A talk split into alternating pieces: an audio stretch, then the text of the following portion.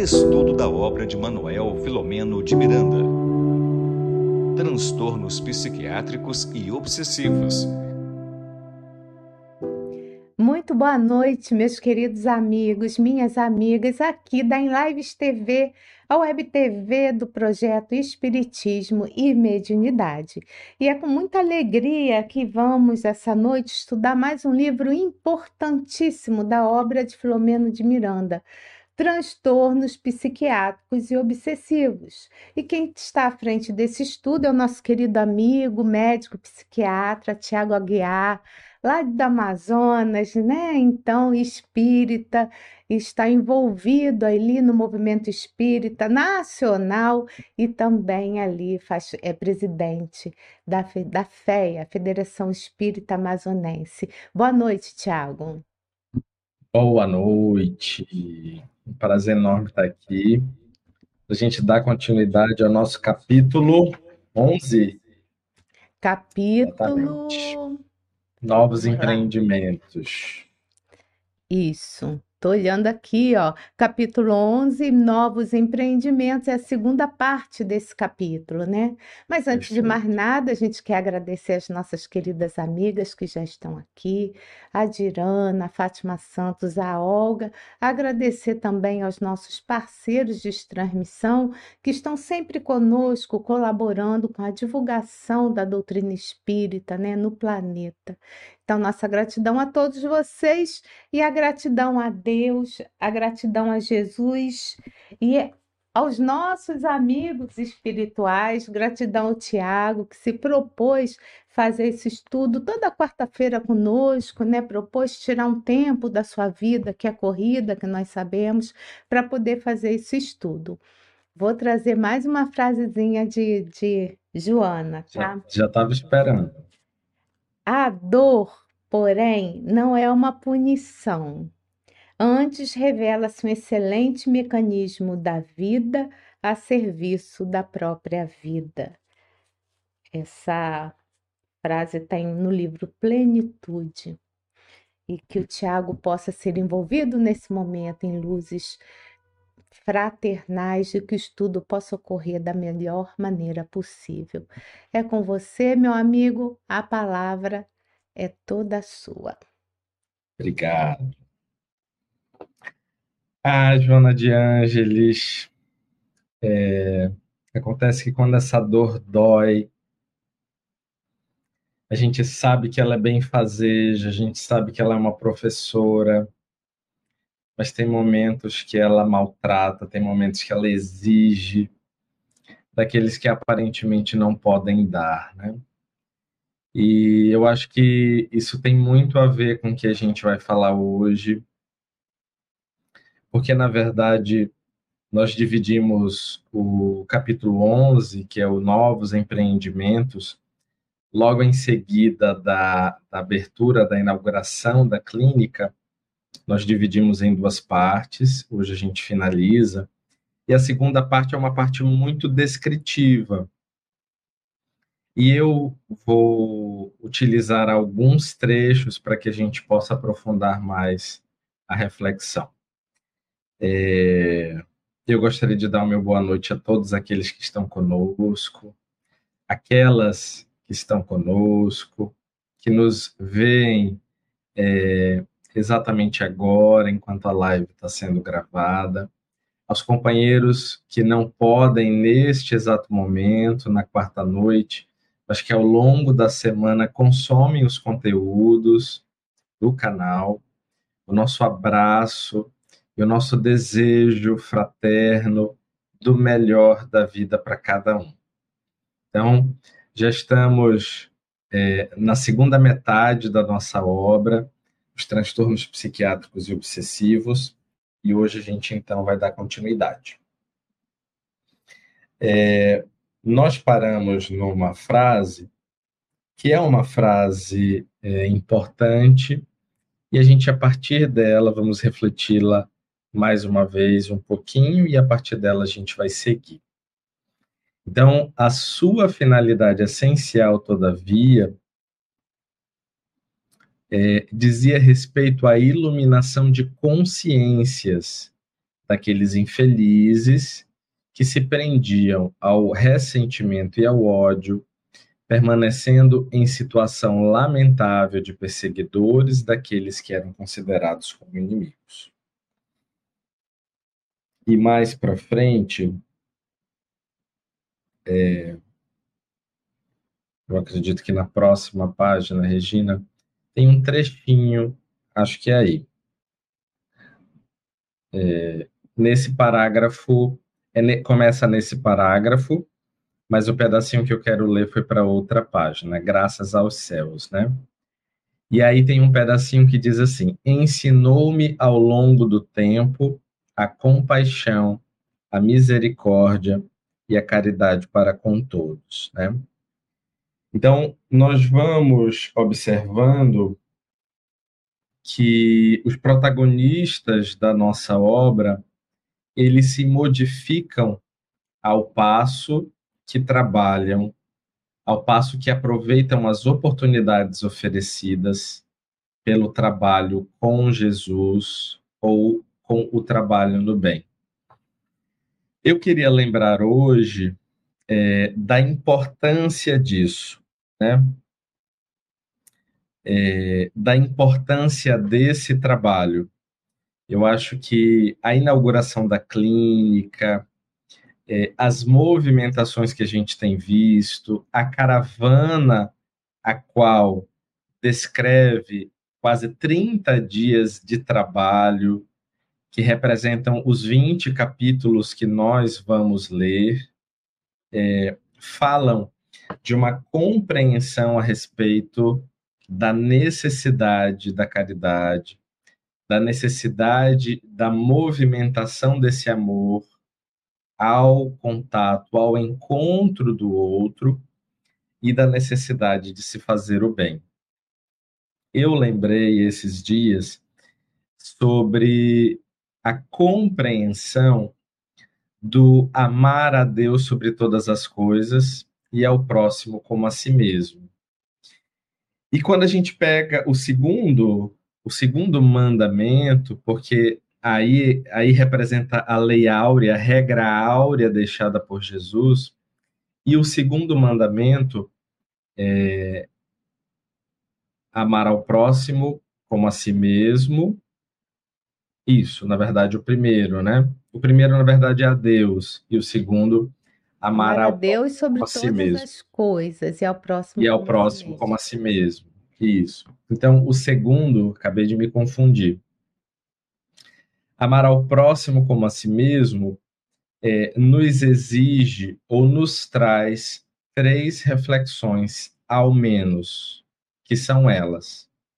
A primeira é considerar a existência do outro, é validar a existência do outro. A segunda é aprender a amar si. E a terceira é aprender a amar o próximo. No mínimo, esses três pontos precisam ser vistos. E por que, que eu estou dizendo isso? Porque quando a gente se movimenta para o outro, é, nós automaticamente validamos a sua existência. O egoísmo, é, o nosso em si mesmo, o fato de nós estarmos em si mesmados, né? de nós estarmos voltados para nós mesmos, faz com que a gente não compreenda ou não considere a existência de uma outra pessoa. Não considere a presença da dor na vida daquele irmão. E quando então a gente movimenta, quando a gente reflete a respeito disso, a primeira coisa que a gente tem é compreender que existe alguém fora da gente que também sofre, que também necessita de um olhar, que também necessita da nossa energia. É, e aí, as outras duas lições envolvem o amor. Então, eu não conseguirei amar ao próximo se eu não aprender que eu também preciso amar a mim mesmo. E não amarei a mim mesmo sem o benefício, sem a composição do próximo, para enxergar ou para caminhar é, rumo às coisas que eu preciso encontrar. Então, em alguns momentos, o próximo ele serve como esse outro, como essa ponte para nós, de volta para nós, e nos ajuda a encontrar essa compreensão e essa consciência de nós mesmos. Então, todas as vezes que a gente estiver diante desse ensinamento, que a gente lembre que a caridade por si, ela já é uma manifestação é, de altruísmo, porque nós consideramos, nós abraçamos o outro em nossas vidas. E o egoísmo não nos permite fazer isso.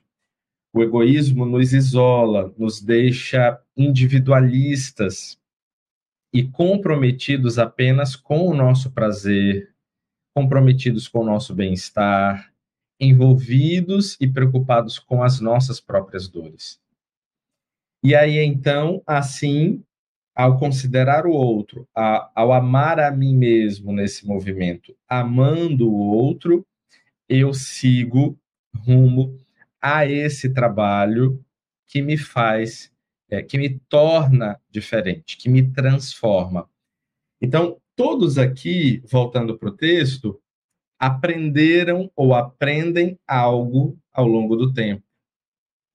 É claro que é o trabalho, a terapia que Jesus nos oferece para que a gente consiga construir valores morais, valores da vida eterna. E é, nós vamos ver isso na segunda parte desse capítulo.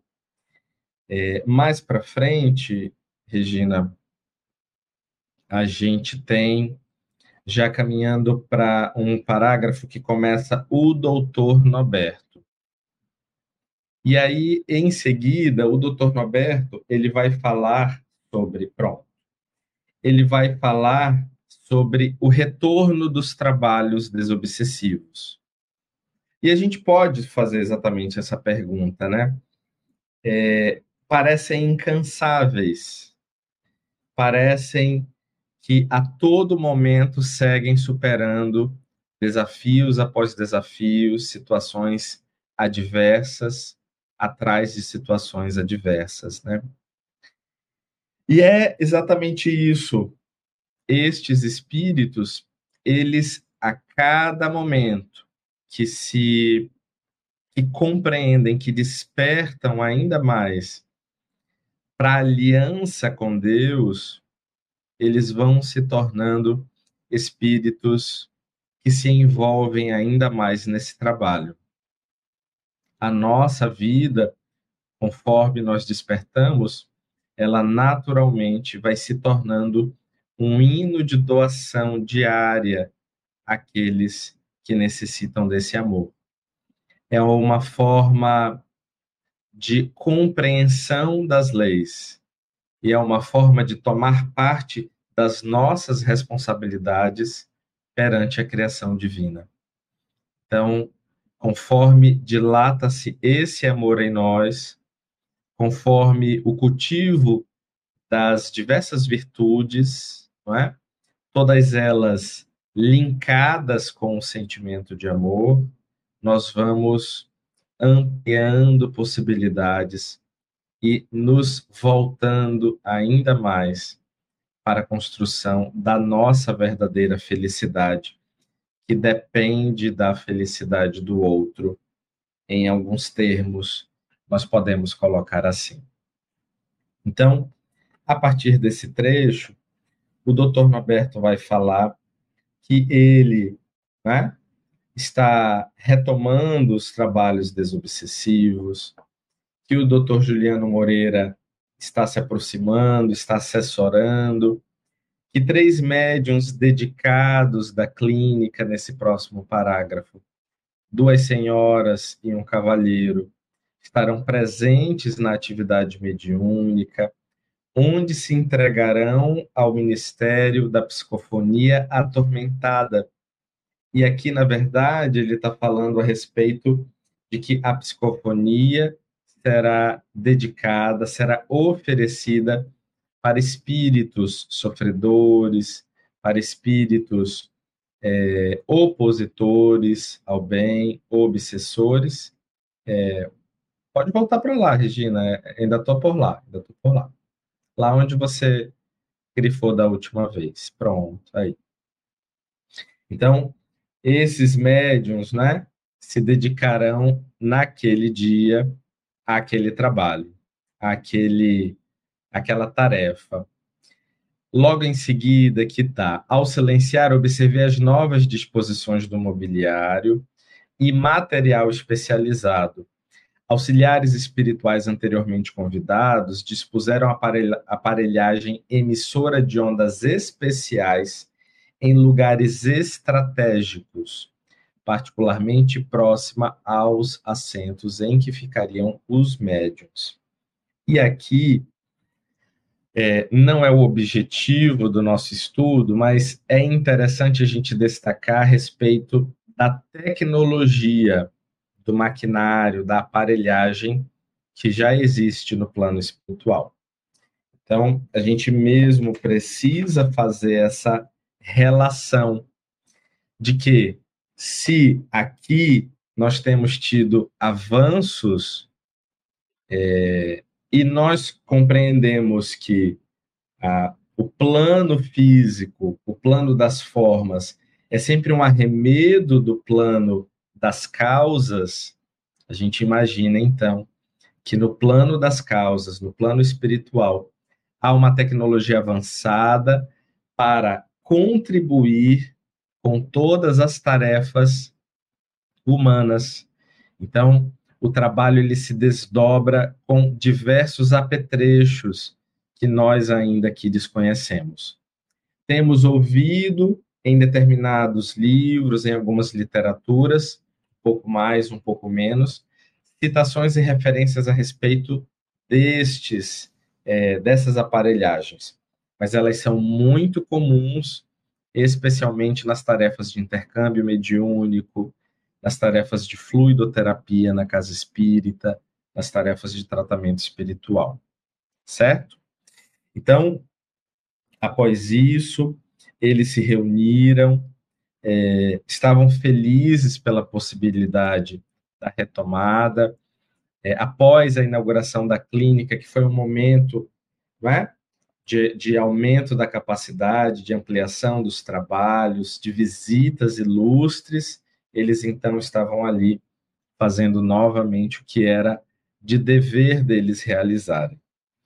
E aí então eles oraram naturalmente no momento aprazado para o início, leram, leram duas páginas, uma a respeito é, uma no livro dos médiuns, os itens 330 e 31, e depois leram uma página do Evangelho, que foi os motivos de resignação.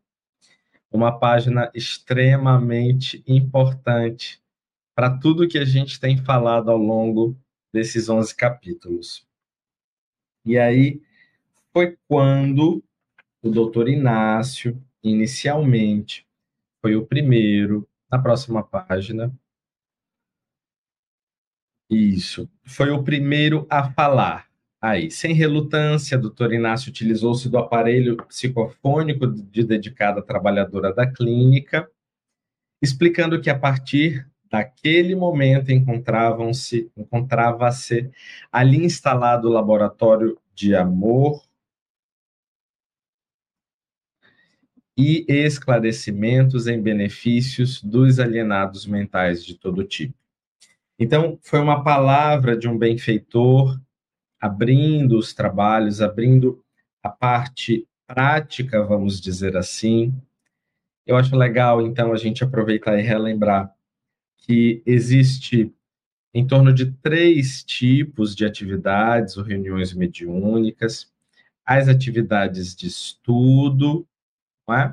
as atividades desobsessivas, que é aqui o caso, e as reuniões que se dedicam ao tratamento espiritual. Então, as atividades desobsessivas ou reuniões mediúnicas desobsessivas, elas entendemos que elas são atividades mais complexas, porque elas recebem tipos de comunicantes mais complexos. São casos como esses que a gente falou. Na semana passada eu confundi o nome do Anselmo, que foi aquele nosso paciente, que recebeu aquela intervenção da mãe, chamei ele de Cristiano. Não sei por que surgiu Cristiano na minha cabeça. Mas Anselmo é um exemplo típico de um caso que deve estar numa reunião mediúnica desobsessiva. Então, é comum também que o, que o benfeitor, é, nessas atividades, é, fale inicialmente, não é? Movimente o campo vibracional dessa atividade.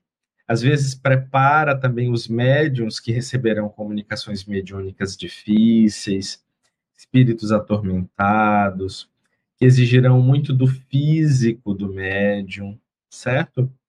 E aqui, então, ele é, ele vai preparar, ele vai fazer a primeira palavra, as boas-vindas ali a todos. E é legal porque os, os parágrafos começam com instou, esclareceu, advertiu, não é? na próxima página, advertiu com delicadeza, é? chamou atenção para situações em que os participantes possam ter sono, por exemplo, como nesse parágrafo que a Regina está grifando, resultado de intoxicações, falou sobre pontualidade, falou sobre as disciplinas habituais daqueles integrantes de um agrupamento mediúnico. E em seguida, foi a vez do amigo Jacques Werner. E eu achei legal na próxima página, Isso. E eu achei muito bonito, assim, é, ele falar a respeito do encorajamento, não é? é? Do grupo, do estímulo.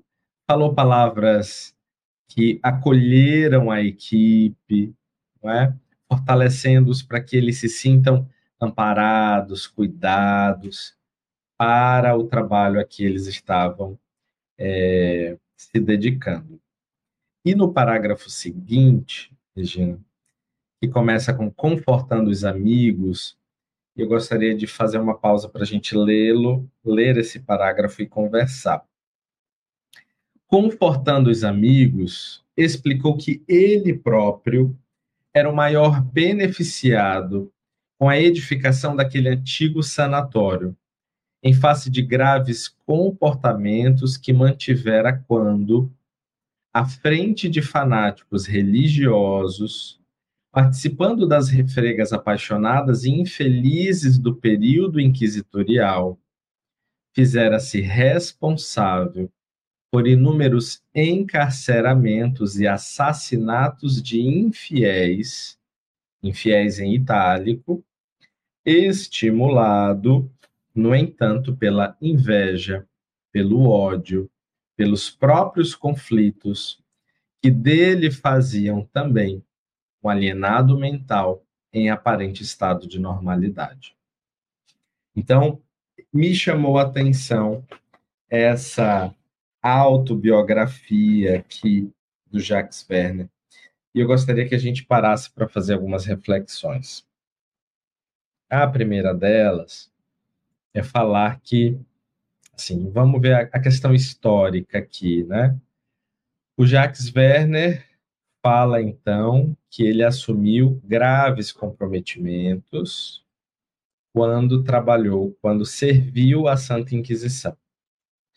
A Santa Inquisição, ela foi uma aparelhagem da Igreja Católica no período medieval nos séculos da Idade Média, que trouxeram uh, requintes de crueldade para aqueles que se transformaram nas suas vítimas. A Inquisição, ela trabalhou de forma cruel, política, envolvendo os infiéis. Quem eram os infiéis? Eram aqueles que eu achava que não estavam condizentes com a mensagem é, de Jesus. Mas não eram condizentes com. É, não eram condizentes com a mensagem em si. É que, quem eu, eu achava que não eram condizentes. Era quando eu entendia que esses companheiros é, eram hereges, estavam se voltando contra a igreja e mereciam as prisões, os calabouços e a morte sob os mais diversos sob as mais diversas formas de se retirar informações de alguém, de maltratar alguém ou de produzir o homicídio propriamente dito. Então imaginem os estragos que foram feitos nessa época. E, naturalmente, quanto nós angariamos de vítimas e de inimigos espirituais. É, além disso, foi aqui que nós deturpamos os valores e a figura, a imagem de Jesus na sociedade. Nós aliamos ou associamos Jesus a uma imagem é, extremamente apaixonada, segundo os nossos próprios interesses. Então, Jacques Werner aqui falou algo que é extremamente importante, é extremamente relevante na história dele, porque isso tem relação com a sua mudança, com a sua virada de chave. A dedicação, a, o comprometimento nascem de uma consciência que se esclarece da necessidade que ela tem de fazer a diferença, de fazer a mudança. Lembra que nós comentamos no livro O Céu e o Inferno a respeito das dores, das provas, do tempo ou da duração de todas aquelas dificuldades que antes, até ingenuamente, vamos colocar assim, a gente imaginava que era uma reencarnação o suficiente. Então, não vou me separar daquela criatura, não vou me divorciar daquele, daquele ser, porque eu vou pagar tudo nesta vida. E após concluir essa existência, eu estarei livre. Não vou, vou perder até a sandália, vou, não vou nem olhar para trás, vou sair feliz, sem querer nenhum contato com aquele indivíduo. E o céu e inferno nos ajuda a compreender que isso é exatamente diverso da forma como a gente pensa. Então, as relações, é, as construções, não é?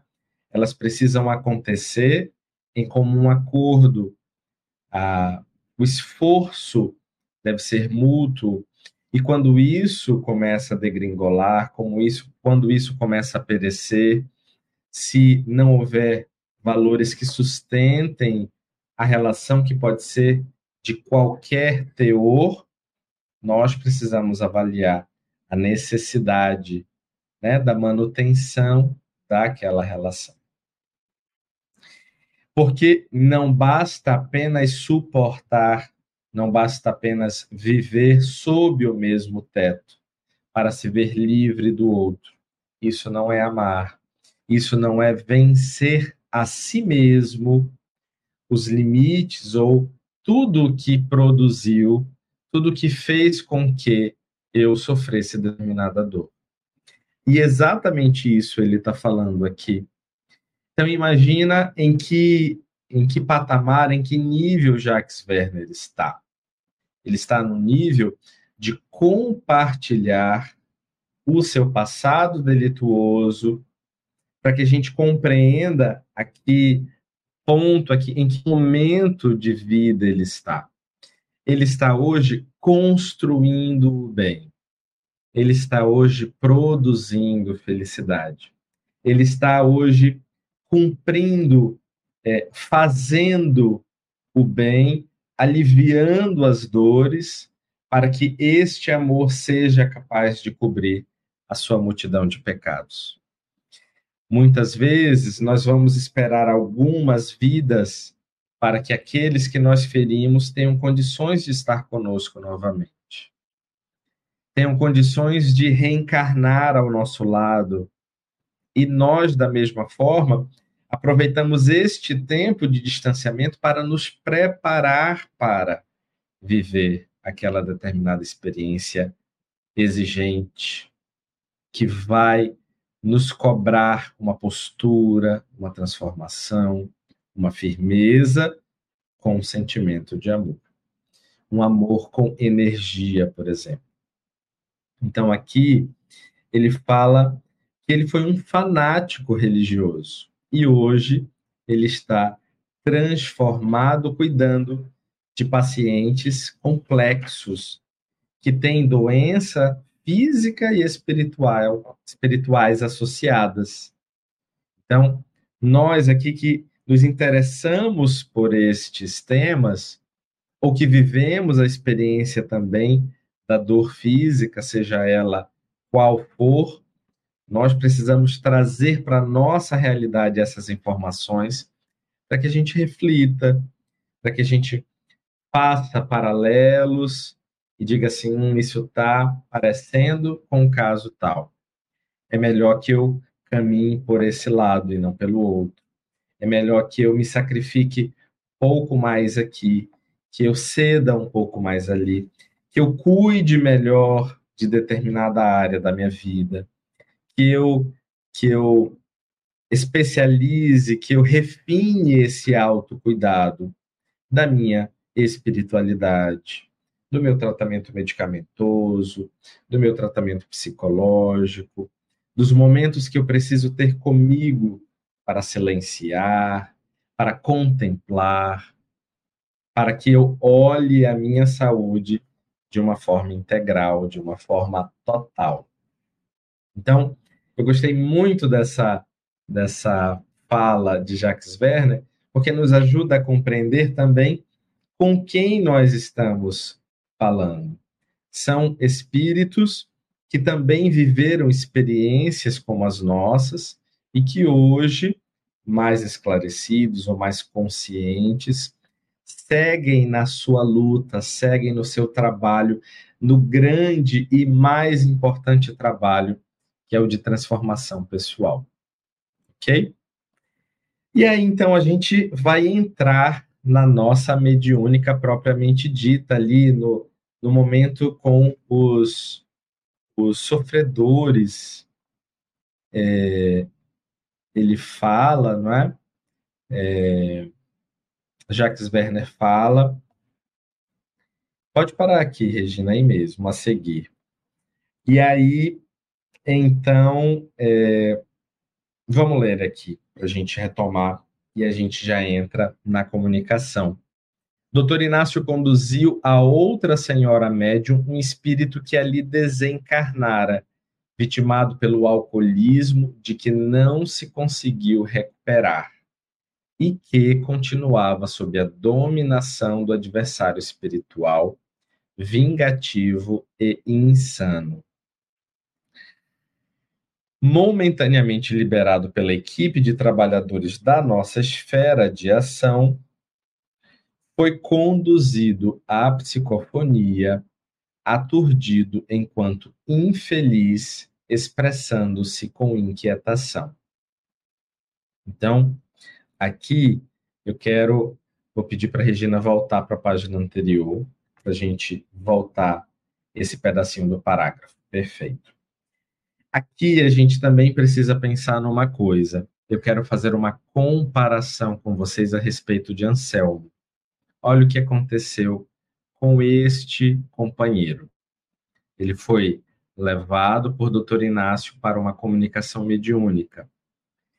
E ele continuava sob a dominação de um adversário espiritual. Então, mesmo desencarnado, vitimado pelo alcoolismo, é, ainda estava também vitimado por um adversário espiritual vingativo e insano. Vocês lembram bem o que aconteceu com Anselmo?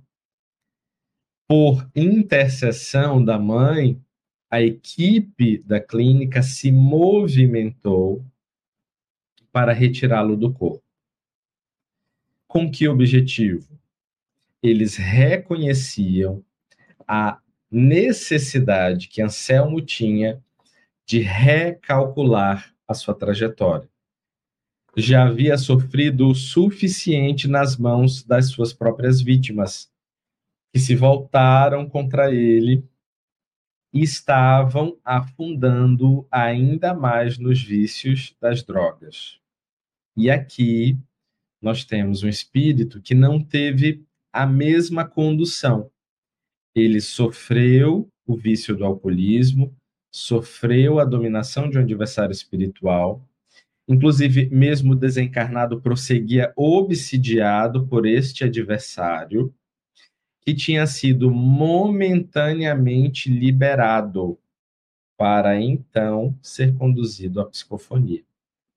Neste momento desta liberação, este adversário espiritual, assim como o espírito comunicante, sofrem um abalo.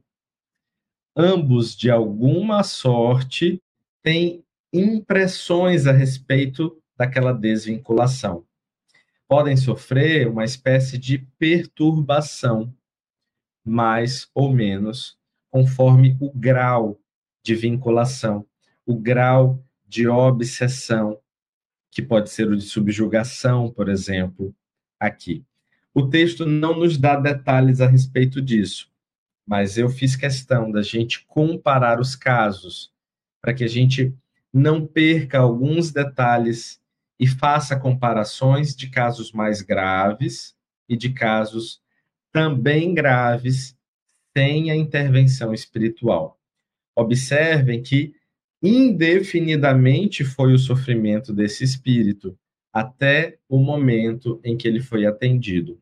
E ao ser atendido, ele recebe então uma abordagem do dialogador da reunião mediúnica que faz com que ele entenda que está desencarnado.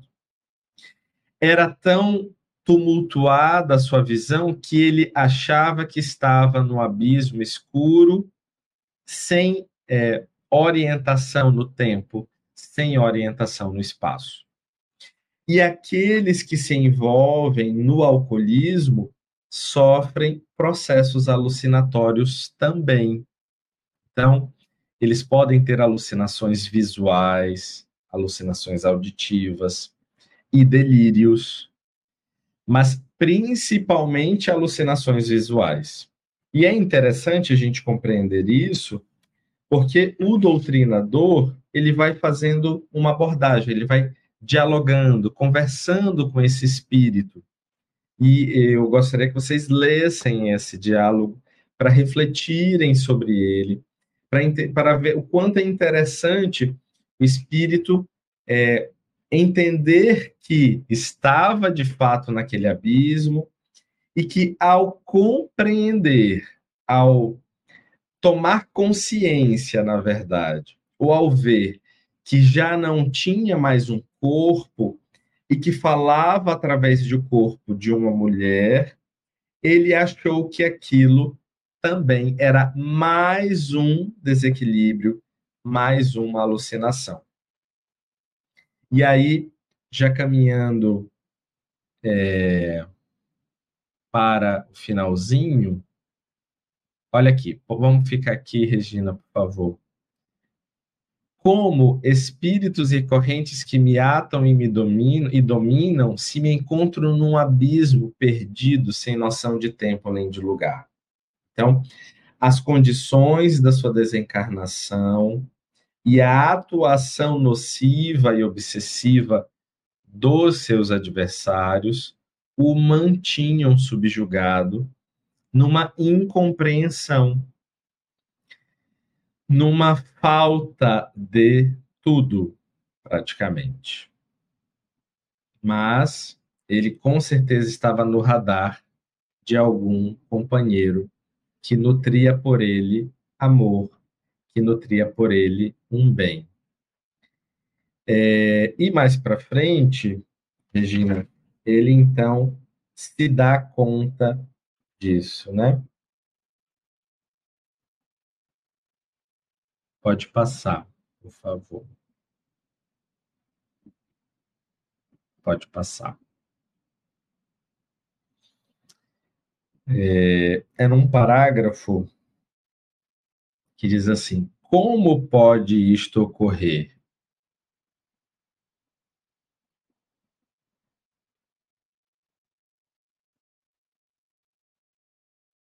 Pronto.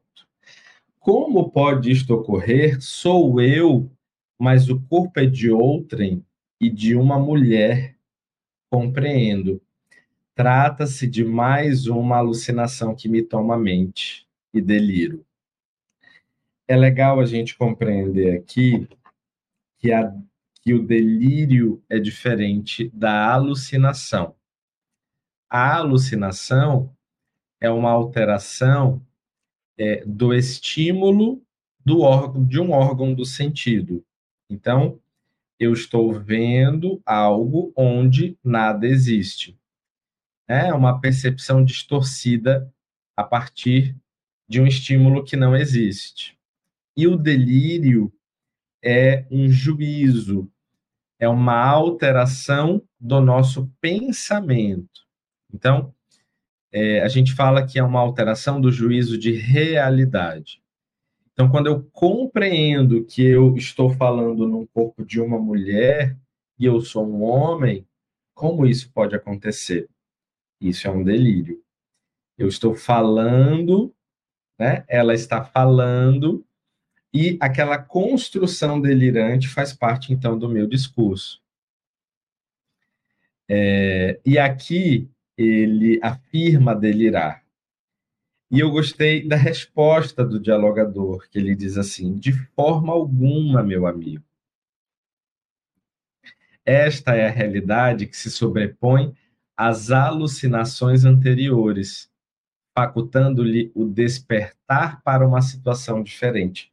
Pelo contrário, é aqui né, é ferindo os seus sentidos aqui que nós vamos fazer com que você compreenda a realidade. Você foi trazido por amigos espirituais que o amam, encerrando, é, encerra, pode voltar. A gente está lá mesmo no parágrafo.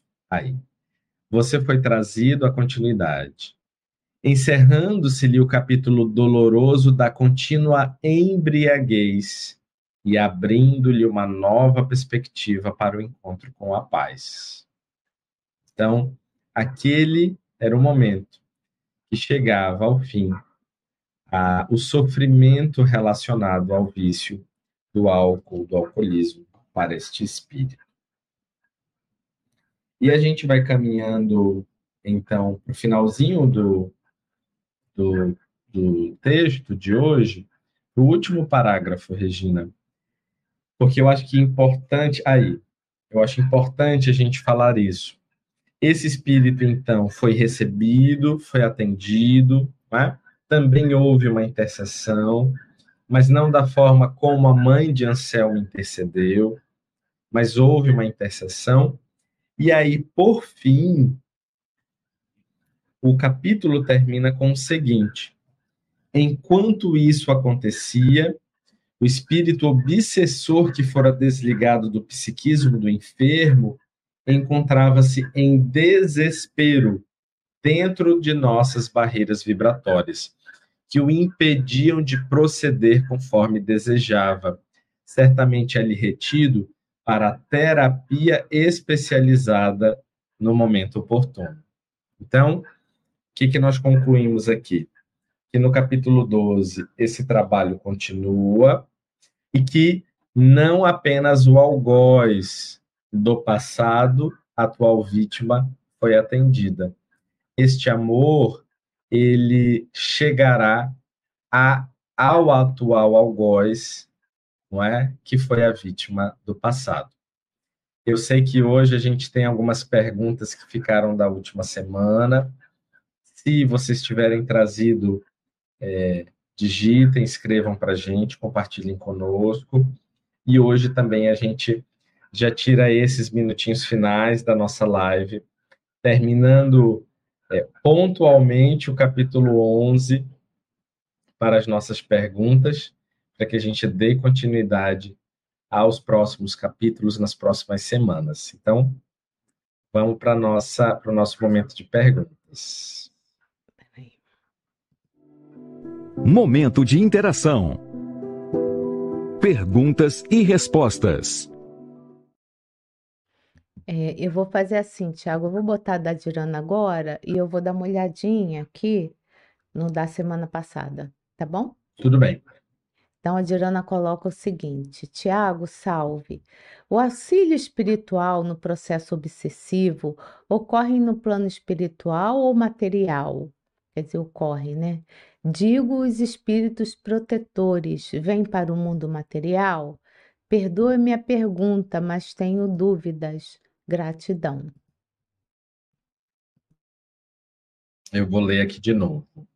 O auxílio espiritual no processo obsessivo ocorre no plano espiritual ou material? Digo, os espíritos protetores vêm para o mundo material? Então, primeiro de tudo, meu boa noite, minha amiga Dirana. Obrigado por você estar aqui conosco mais uma semana. Dirana, lembra, a gente tem alguns tipos de obsessão tá? Então, a gente não tem apenas a obsessão de desencarnado para encarnado, mas nós temos também as obsessões entre desencarnados e entre encarnados. Então, os processos obsessivos, eles são múltiplos e se desdobram de uma forma muito variada. Sendo assim, esse auxílio espiritual ele acontece por todos os lados. Então nós temos auxílios espirituais que envolvem os espíritos benfeitores, que estão vinculados às instituições que nós trabalhamos, por exemplo, os nossos anjos de guarda ou espíritos protetores, como você colocou na pergunta, espíritos familiares, que são aqueles que acompanham, que estão presentes no nosso lar, no nosso domicílio, que convivem conosco. Enfim, quando nós pedimos ajuda, quando nós oramos, quando nós é, é, buscamos uma intercessão, essa ajuda ela virá de todos os lados, como eu coloquei, de acordo com o nosso merecimento de acordo com a necessidade dessa dor doer. Então, a Regina, por isso que eu falei assim, a, a, a frase da Joana no início do estudo hoje veio muito a calhar. A dor, ela, nós precisamos ver também esse aspecto da dor, porque a dor dói naquele que a sofre, e nós costumamos buscar meios de evitar o sofrimento daquele que sofre. Mas nós precisamos ter a consciência desde agora que a dor ela é benéfica, que a dor, apesar de doer, ela tem a sua necessidade de existir na nossa condição, na condição da nossa é, evolução, então, o nosso olhar para a dor não pode ser mais apenas o de diminuir o sofrimento, o de evitar que o outro sofra. Nós precisamos, desde já, fazer uma análise mais amadurecida da dor do outro, assim como da nossa dor, para que a gente compreenda o que é preciso, o que é necessário. Ninguém quer sofrer mas nós precisamos sofrer. E isso não é uma fala masoquista, como eu vejo muitas vezes o Divaldo dizer, né? Isso não é um, um parecer masoquista, uma fala masoquista. Não é que nós gostamos de sofrer ou de sentir dor, mas nós reconhecemos a sua necessidade. Se essa necessidade não existisse, a dor também não existiria, tenhamos certeza disso. Porque Deus, muito mais do que a gente, tem bom senso né? e nos ama indefinidamente.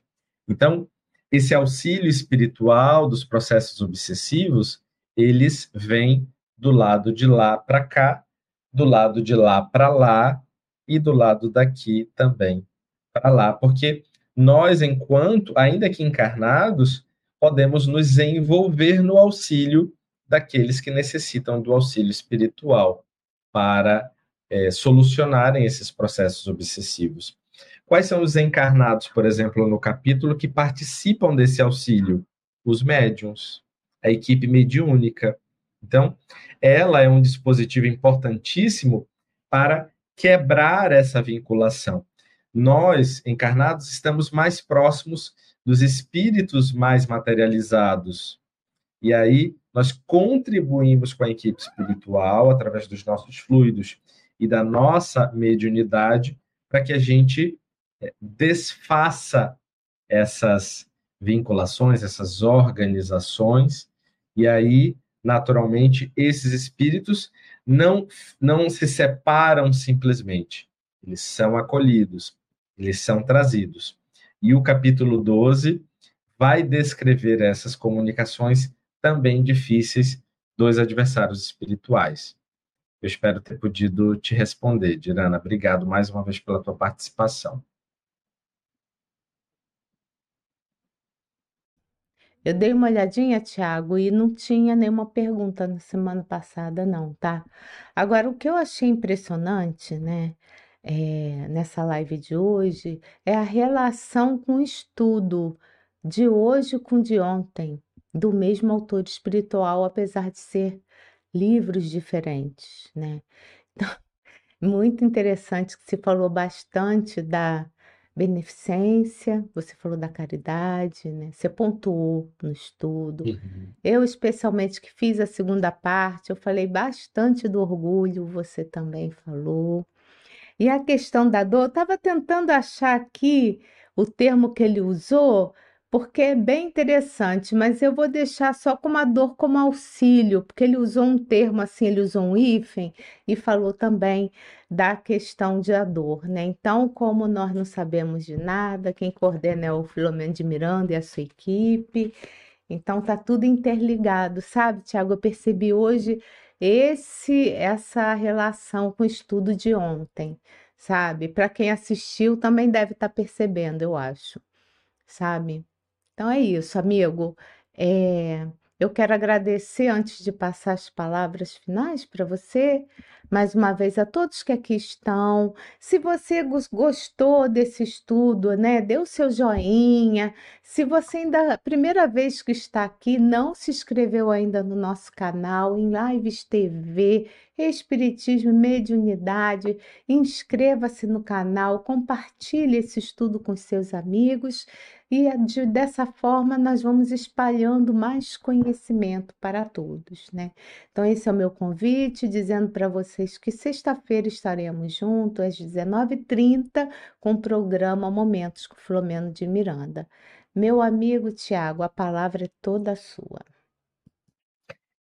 Eu quero hoje, na verdade, fazer uma fala final diferente eu gostaria hoje que a gente pudesse pensar que todo estudo, todo trabalho são investimentos da, da espiritualidade maior, dos benfeitores amigos, para que nós possamos nos equipar para futuros cometimentos, para futuras tarefas.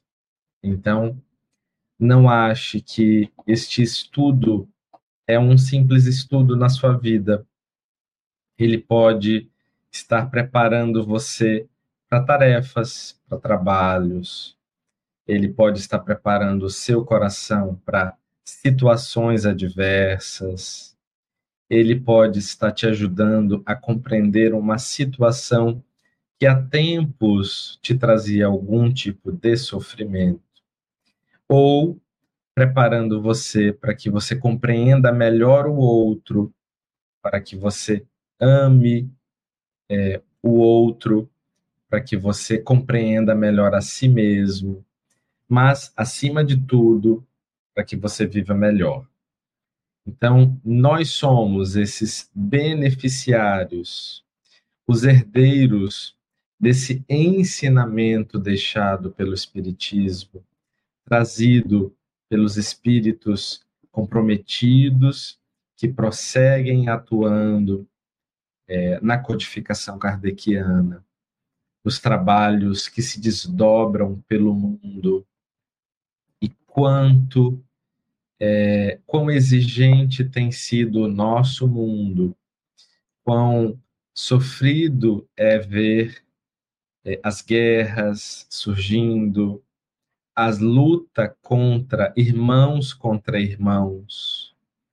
E nós precisamos nos regozijar de fazer a diferença.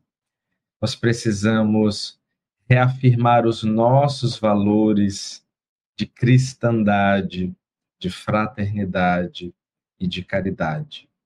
Então, que hoje nós possamos é, juntos vibrar felizes por nós, pelas nossas vidas, mas também pelo mundo que necessita de paz. Nós aqui estamos discutindo questões fundamentais, estruturantes para garantir uma reencarnação de paz. Sejamos felizes por isso e que essa corrente do bem não pare na gente, que a gente faça também adiante um pouquinho mais, divulgando a mensagem das mais diversas formas. Meu abraço, sempre carinhoso, sempre afetivo, a todos que estão conosco, que nos acompanham, e uma ótima semana a todos. Um grande abraço, Regina. Obrigado. Estude conosco. Faça parte da família Espiritismo e Mediunidade. Em Lives TV.